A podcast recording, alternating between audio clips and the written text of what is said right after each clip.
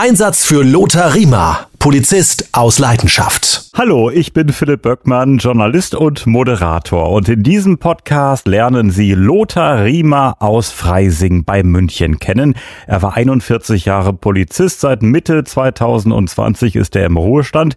Lothar, kurz zusammengefasst, was hast du alles gemacht bei der Polizei?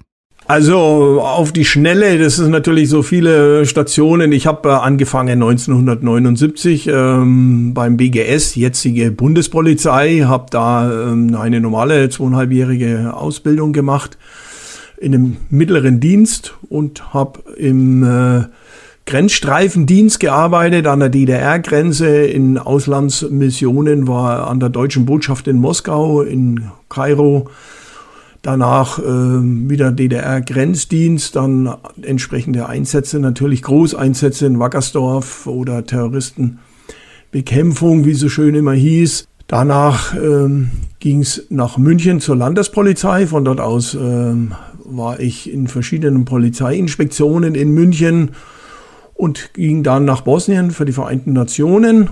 War da acht Monate und äh, danach ging es dann auf den gehobenen, also in die nächsthöhere Laufbahn, zwei Jahre Hochschule mit Studium, anschließend zur Kriminalpolizei nach München, dann zur Autobahnpolizei in Freising, dann Dienstgruppenleiter in Erding.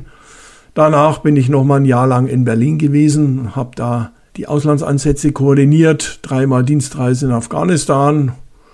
Ja, und danach ging es dann ähm, die restlichen Jahre nach Dachau zur Bereitschaftspolizei. Da war ich äh, Polizeifachlehrer für Kriminalitätsbekämpfung und Klassenleiter.